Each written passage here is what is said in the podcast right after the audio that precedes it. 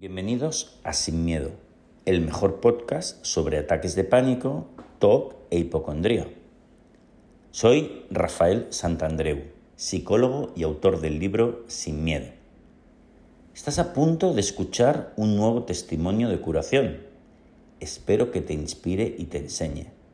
Para más información puedes visitar mi web rafaelsantandreu.es. Adelante, estamos juntos en esto. Pues hola amigos, aquí estamos con Nuria, que es de Valladolid, directamente. Vive en Francia, pero es de Valladolid. Eso es. Gran ciudad también Valladolid, me, me gusta mucho.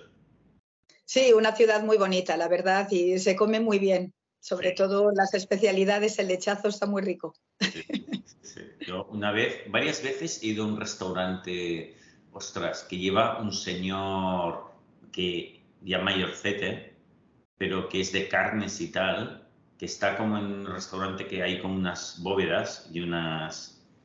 eh, Ah, sí, es que eh, es una, eh, la- tenemos la verdad es que es una, es una zona donde hay muchas bodegas.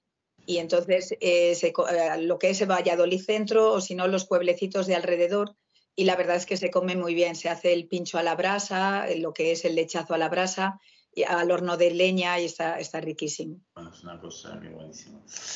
Oye, pues cuéntanos, eh, Nuria, ¿qué, qué, qué tenías tú? ¿Qué, ten- qué- qué tuviste?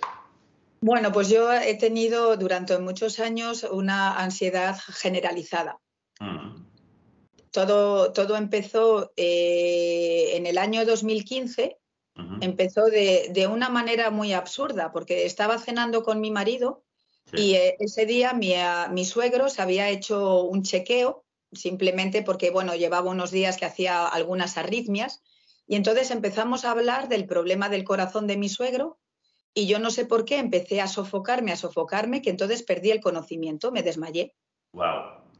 Y a partir de ese momento desarrollé un miedo tremendo a los síntomas que me produjeron ese desmayo. Bueno, Y, y a esos síntomas y al sofoco, al nerviosismo y también a desmayarte. Sí, eso es. Pero, o sea, mi, mi miedo era el desmayo. Mi miedo ha sido siempre miedo a desmayarme.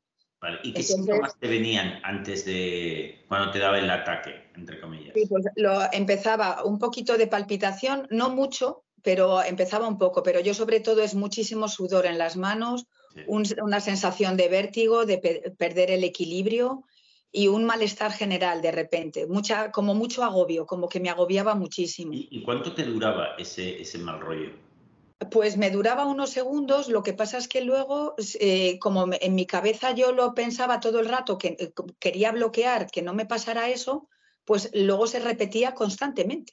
Era prácticamente constantemente estar con ese malestar, con esa, ay, que me va a pasar, ay, que me va a pasar, y además lo, lo pensaba pues desde que me levantaba por la mañana hasta que me iba a la cama. Sí, o sea que te invadió ese miedo a esa, fíjate, a ese episodio que tuviste en un momento dado, te asu- se asustó tu mente de alguna manera a eso y entonces te quedó pegado por, por el propio miedo. Oye, Sí, eso es. qué, qué pesadilla, es- ¿esto, ¿esto qué es? Esto nos puede pasar a las personas, ¿no? Nos podemos asustar de algo interno y luego es un follón sacártelo, ¿no? Vale. ¿Cuál- Bueno, Horroroso, horroroso, porque es que además ya no puedes hacer una vida normal. Yo sobre todo eh, tenía mucho miedo cuando he estado con gente, cuando estaba rodeada. Al- bueno, al principio era sobre todo con gente, luego ya es que hasta me daba sola en casa, sola en casa, si, si no, eh, incluso sin salir de casa, estaba con ese agobio constante. Y es constante, o sea, es las 24 horas del día. ¿y, y se pasaba mal o qué? Muy mal, muy mal porque pues, me ha limitado mucho mi vida social, cuando yo además soy una persona que siempre me ha gustado mucho salir con gente, recibir en casa. Bueno, también en Francia tenemos casi más costumbre de, a lo mejor que aquí en España, recibimos mucho, ten- tenemos muchas invitaciones y tal, hacemos muchas cenas en casa. Y entonces a mí me limitaba, yo luego ya, pues todo el rato poniendo excusas para no, no ir a cenar con amigos, ya al final ya es que me hartaba, ya no sabía ni qué excusa poner. porque ya era, era agobiante, agobiante. ¿Y, y cuántos años duró esa neura? ¿Cuántos años te duró? Pues mira, desde el 2015. Vale. O sea, que estabas ahí. eh, bueno, no tanto, ¿eh? Porque a, a veces puede durar décadas y décadas. Vale, entonces digamos que pasaron como siete años y, y, por cierto, antes de, iba a preguntarte cómo me descubriste, bueno, te lo pregunto ahora, ¿cómo, cómo me descubriste? Sí, pues bueno, yo te, yo te conocía porque a, mí siempre me ha gustado ya de bastantes años, antes, antes de que me pasara todo esto, a mí me, encanta el tema del crecimiento personal, el desarrollo personal. Entonces, bueno, yo tenía tu libro del arte de no amargarse la vida. Entonces, ahí te había conocido. Pero claro, no era, no era en relación con la ansiedad, porque además tampoco es de psicología cognitiva, con lo cual era de otro tema. Y entonces yo luego fue a través de, en la pandemia, eh, a través del programa de Anne Gartiburu, que lo seguía a diario porque me, encantaba, me ayudó muchísimo, pues ahí fue cuando te vi en una entrevista hablando del libro, de, ah, el último libro que tenías, de Sin Miedo. Ah, qué bueno. Y entonces me lo compré. Anda, ahí está. Oye, pues entonces le mandamos un saludo desde aquí a Anne, que es una persona estupenda. Y, es, fantástica y que le gustará saber que, de ese programa, bueno, conocer que, el impacto que tuvo, ¿no? Oye, y, ok, y entonces eh, lo leíste, dijiste, ostras, te viste identificada seguramente, ¿no? Muchísimo, muchísimo, porque en cada caso, en cada testimonio de cada persona, eh, es que era, vivía los mismos síntomas. Y entonces me marcó mucho, me gustó mucho los cuatro etapas. Lo que pasa es que yo no me vi capaz de hacerlo yo sola. Yo vi que las herramientas eran las que tenía que aplicar, pero con la ayuda de alguien, porque yo sola no, me veía capaz. Entonces llamaste a nuestra consulta y te asignaron qué psicóloga. Eso es, me puse en contacto con vuestro, con vuestro gabinete y, me asignaron a Judith, Judith Domínguez. Vale, Judith Domínguez, que otro saludo le mandamos por aquí. Eh, Judith, que es una psicóloga estupenda, ¿no? Lo siguiente, muy profesional, muy buena, muy buena, muy buena. Me ha hecho trabajar mucho, ah. me ha hecho pasarlo muy mal, pero, pero vamos, es, adorable. Encantado. ¿Qué, cosas te hacía hacer, eh, Judith? Bueno, pues empezamos haciendo ejercicios y claro, desde el primer día ya fuimos, como decimos aquí, al trapo, fuimos directos. Entonces era exposición, exposición, exposición, exposición continua. un ejemplo? De, a ver, una que recuerdes de la más fuerte para, pues mira, la más fuerte ha sido, eh, yo trabajo, bueno, tengo como doble trabajo, por así decirlo. Me dedico, por una parte, soy, hago reflexología podal, porque también lo descubrí gracias a, eh, gracias a la ansiedad, empecé a probar las terapias naturales, porque yo no, no quería medicarme. Y entonces, bueno, pues descubrí la reflexología, como me gustó tanto, pues me, me, formé en ello y entonces tengo, tengo una consulta donde vienen, vienen clientes a, a mi consulta. Y en paralelo yo trabajo en un comedor escolar. Estoy, me ocupo de los niños, de lo que es en el servicio del comedor para ayudarles con la bandeja y tal. Entonces, bueno, pues el ejercicio que tenía que hacer era antes de, la, antes de entrar a trabajar en el comedor provocarme un mareo. Me ah. tenía que marear, porque claro, yo mi, mi miedo principal es marearme. Era marearme y perder el equilibrio. Combinábamos el, peor escenario, que es marearme y poderme desmayar, y encima en público, y una tercera, en el trabajo con los niños, que todavía podía ser mucho peor. Eso fue horrible. Eso ha sido lo peor, lo peor que he hecho en mi vida, yo creo. Fenomenal, ¿eh? porque se combinaban esas tres cosas. ¿eh? Para alguien que nos vea, que a lo mejor le parece una chorrada, pero no, no, porque sí, es lo que tú más temes. Eh, intentamos ponernos en la situación más comprometida posible. Que yo voy a sentir más ese síntoma. ¿eh? Cada uno tiene la suya, porque de acuerdo que los miedos irracionales, tú puedes decir, oye, yo encuentro irracional este miedo. Bueno, vale, pero porque no es el tuyo, amigo mío, pero no sé. Vas a ver tú cómo lo pasas. Ok, entonces, eh, ¿cómo, ¿cómo conseguías marearte, por cierto? Pues fíjate, estaba eh, al lado del trabajo. Bueno, yo siempre me, me, aparco el coche justo en una calle paralela. Y entonces, tranquilita que no había nadie, o sea, a esas horas no suele haber nadie. Y entonces dándome vueltas. dándome vueltas sobre ti misma. o en el coche moviendo la cabeza muy rápido oh. para intentar marearme. Entonces ya entraba a trabajar con el estómago revuelto, con una sensación fatal, yo diciendo, me voy a caer aquí delante de todos los niños, Dios mío, ¿qué va a ser de mí? Bueno, ya entraba con una angustia y fatal, fatal, fatal. Y, y era muy difícil de soportar, ¿eh? Muy difícil, muy difícil, porque ah, ya de por sí, claro, cuando entras al trabajo quieres eh, entrar eh, sonriente, de buen humor, y, claro, yo ya empezar a trabajar en esas condiciones, pues ya iba casi con la bandeja así. Muy bien, ¿eh? fenomenal. Oye, Nuria, ¿cuánto tiempo has tardado? primero, ¿qué nota te pondrías? Sabes que eso lo pregunto siempre, de 0 a 10, ¿qué nota te pondrías? Bueno, eh, el nueve, y medio. Es que el, 10 es muy difícil, yo creo. Fenomenal. Oye, ¿y cuánto tiempo has tardado en alcanzar ese nueve y medio? Pues mira, yo empecé, empecé con Judith en diciembre, empezamos en diciembre y luego he ido notando la mejora a partir de marzo, abril, porque claro, luego ya las, las exposiciones han sido cada vez más. Porque luego ya también otro miedo que yo tenía ha sido las exposiciones públicas, eh, con cenas. Y ah. entonces, bueno, pues otras exposiciones han sido también ir a cenar a casa de gente, ir a cenar a restaurantes, donde yo el restaurante en un lugar cerrado me agobiaba también, y, recibir gente en casa, hacer las cenas y tal. Entonces ha sido eh, paulatinamente, pero la mejoría he empezado a notarla a partir de marzo, abril, y ahora estamos en agosto. Fíjate, en tres, cuatro meses ya notaste una mejoría muy grande. Sí. Y en, otros cuatro meses eh, has alcanzado este nueve y medio. Eso es. ¿Ya, habéis acabado con la terapia o seguís yendo un poquito de vez en cuando? No, hemos acabado. Mira, nosotros solemos hacer eso, ¿eh? Cuando una persona, para los que nos estén viendo, llega más o menos al nueve y medio, ya está. Consideramos que se ha acabado por, porque, a ver, lo poquito que le puede quedar, ya, sabe hacerlo perfectamente sola porque lo ha repetido hasta la saciedad.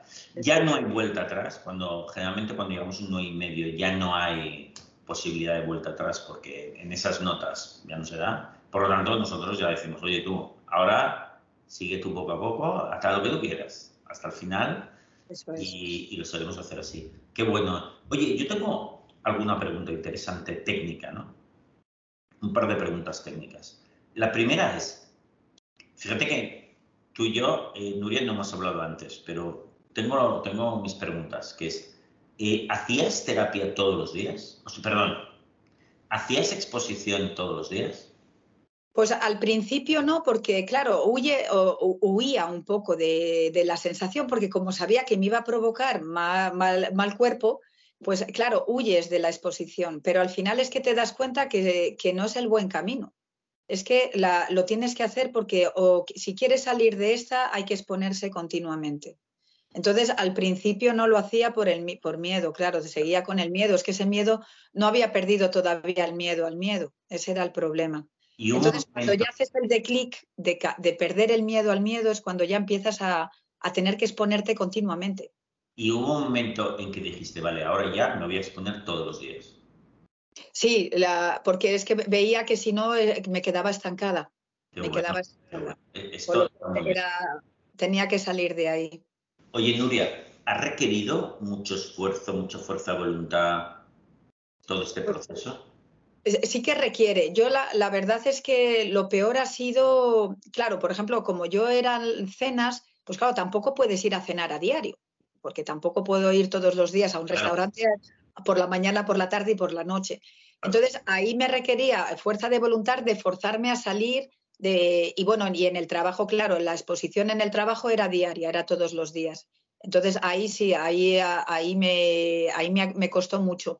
Luego, otra técnica que me dio, que me, que me aconsejó, aconsejó Judith, que hacía también de vez en cuando en casa, cuando a lo mejor no tenía que trabajar o para todavía provocarme más esos mareos, era eh, em, aspirar con una pajita al aire, ah. muy fuerte. Porque, claro, habíamos probado ah. varias técnicas. Yo, por ejemplo, es que yo soy corredora, a mí me gusta correr. Entonces, el correr, por ejemplo, el, la sensación esa no me, no, me, no me agobiaba, porque yo ya te estoy acostumbrada a, a tener la sensación esa de agobio. Pero claro, intentamos ahí buscar métodos a ver cómo conseguir para que las exposiciones fueran cada vez mayores. ¿Y lo de la pajita funcionaba? Y lo de la pajita funcionaba, me mareaba mucho, me mareaba. Pero bueno, o sea, cogías allí y venga a sorber con una pajita. Sí, un durante bastante rato, pero, o sea, era, es que era buscar de qué manera yo me podía marear. ¿Sabes qué podríamos haber hecho también? Ahora sí me ocurre, como conseguir helio, algún gas de estos, en plan helio, ah, y, y pillar un globo y cosas así, ¿no? Pues era eso, era buscar la, manera de marearme. Yo tenía que marearme de alguna manera. Pero vamos, que Nuria, has sido muy valiente y le has echado mucha fuerza de voluntad. ¿eh? Sí, porque ha habido ratos que se pasa muy mal, se pasa, se pasa fatal. Dices, bueno, pero ¿qué, ganas tengo yo de estar haciendo esto? pero luego te das cuenta que dices, es que si no lo hago así no me voy a, no me voy a curar. Oye, ¿y ahora qué tal, qué tal te sientes en general en tu vida? Pues eh, ahora estoy bien, ahora estoy bien, ahora ya puedo, eh, por ejemplo, antes, para, para, ponerte un ejemplo, yo antes iba a una cena, me invitaban unos amigos a cenar y estaba todo el día con la ansiedad de cómo me voy a encontrar ese momento en la cena, con lo cual ya iba, ya, ya me estaba mentalizando que iba a estar fatal, que me iba a sentir mal, que no voy a disfrutar de la cena. Bueno, lo único que quería era que llegara por la noche, de acabar la cena y para irme a la cama, porque era el único sitio donde me sentía tranquila. Y ahora al revés, ahora, ahora voy a tomar algo con gente y no me pasa absolutamente nada. O sea, estoy, ahora ya es la felicidad. De vez en cuando puede venir un amago de pensamiento, pero ahora ya le dejo pasar. Le digo, bueno. Qué maravilla. ¿Qué, es ese, ese 5% ahí que dices, bueno, me queda eso, que mi mente se olvide de eso ya, ¿no? Eso es, eso Yo creo que, bueno, que se olvide, claro, requiere un poquito más de tiempo, porque como han sido tantos años pensándolo constantemente, además, pues luego, claro, yo creo que requiere otro tanto de, años hasta que realmente desaparezca del todo y se vaya como, como una nube, vaya. Así es, es absolutamente así. Oye, pues, Nuria, has hecho un trabajo. Bueno, última pregunta, y con esto acabaremos que es qué recomendación le harías a cualquier persona que ha caído en una de estas trampas mentales y que no sabe qué, narices le está pasando, eh, solo sabe que, está fatal y no encuentra solución en ningún sitio. ¿Qué le dirías? Pues mira, lo primero es que se pongan en contacto con vosotros, que lean el libro, porque el libro realmente, los cuatro pasos, si los aplicas paso a paso, es que ahí está toda la terapia y ahí está el, secreto del éxito, por así decirlo. Entonces, eso es lo primero y lo fundamental. Y, lo, y es, es eh, echarle un par de narices y hacer exposiciones. Cada uno en su, en su neura, vamos a decir, cada uno con su problema, pero no es, eh, si, si tienes miedo al miedo y no lo, y no lo afrontas, es que es afrontarlo es aceptarlo y afrontarlo. Y lo tienes que afrontar sea como sea. Yo, mira, cuando empecé en 2015, que se me había olvidado contarte, eh, claro, yo trabajaba, eh, no, tenía nada que ver con lo que hago ahora. Yo trabajaba en un centro comercial, trabajaba en una tienda de ropa. Y, ah, y, lo pasaba fatal, era horrible, horrible. Entrar al centro comercial, ir a trabajar a la tienda, abrir la tienda, decir, bueno, ya verás aquí delante de los clientes, me voy a caer. y claro, yo en, ese, en esa época yo no conocía el, método de, aceptar y afrontar, con lo cual yo evitaba y al final acabé dándome de baja, dejé el trabajo. Dejé el trabajo porque era incapaz de ir a la tienda a trabajar, tuve que dejarlo. Hasta ese punto yo llegué.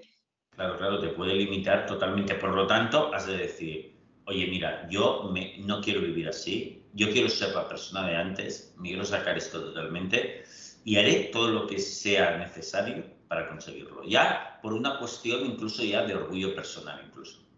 Eso es, es decir, mira, es que hay que, hay que hacer frente a esto y es eh, trabajarlo día a día. Eso sí, es mucho trabajo, pero la, recompensa es que luego se está tan tranquilo, luego ya vives con, paz, que de la otra manera no la tienes, es, es que es un infierno, es, todo el día, desde que te levantas hasta por la noche, da igual que estés, yo por ejemplo, es que daba igual que estuviera, al final es que daba igual que estuviera sola, sola en mi casa, ya tenía la, sensación de ansiedad. Sí, te va invadiendo, te va invadiendo. Y e, es tan incómodo porque te limita tanto la vida, te limita para todo, para hacer viajes. Ah, otra exposición muy buena que he hecho, eso la he hecho en marzo, que también, también, bueno, fue, ha sido muy fuerte yo era la primera vez que, eh, ha sido la primera vez que he viajado sola con mis hijos, porque Ah. siempre cuando hemos ido de vacaciones vamos, voy con mi, mi marido, mi- vamos, vamos los cuatro. Y me, como, eh, me he ido precisamente, nos hemos, me fui cuatro días yo sola con mis hijos a Barcelona. Entonces, claro, para mí era un reto porque, claro, yo decía, hombre, mis hijos no son muy pequeños, pero bueno, tienen 14 y 12 años, tampoco es que sean ad- adultos. Con lo cual, claro, yo me tengo que ocupar de ellos. Y el miedo era, claro, si a mí me da el... Si me da el desmayo y, la, y me caigo, ¿quién se va a ocupar de los niños y todo? Y bueno, pues otra exposición fue irme eso, cuatro días a Barcelona yo sola. ¿Qué tal fue, por cierto? Bueno, pues muy bien, la verdad es que al principio iba con esa, con esa angustia, esa ansiedad de a ver qué va a pasar y luego los, el día a día fue pasando muy bien. Y muy bien, bueno, yo regresé contentísima porque me sentí muy orgullosa de mí misma, de haber hecho, de haber dado ese paso. Claro, fue, fue buenísimo porque ya llevabas tres meses de avances, habías hecho un avance importante ya en ese momento y eso fue, ostras, pues una exposición mayor que, que marcó también otro progreso, ¿verdad? Eso es, y además eh, eh, fuera de mi ciudad, fuera de, de, mi entorno, o sea, de decir, porque yo, por ejemplo, otra cosa para decirte, cuando hemos ido de vacaciones, yo buscaba siempre donde había un hospital cerquita del hotel o del apartamento donde nos alojábamos, porque necesitaba tener como esa especie de seguridad en mí misma, decir, bueno, cuando me vaya a dar el desmayo, porque yo ya lo pensaba, cuando me vaya a dar el, el patatús, saber que hay un hospital aquí cerca. Oye, pero una preguntita que se me acaba de ocurrir ahora. Oye, ¿y ahora tienes, si te desmayases, ahora qué piensas?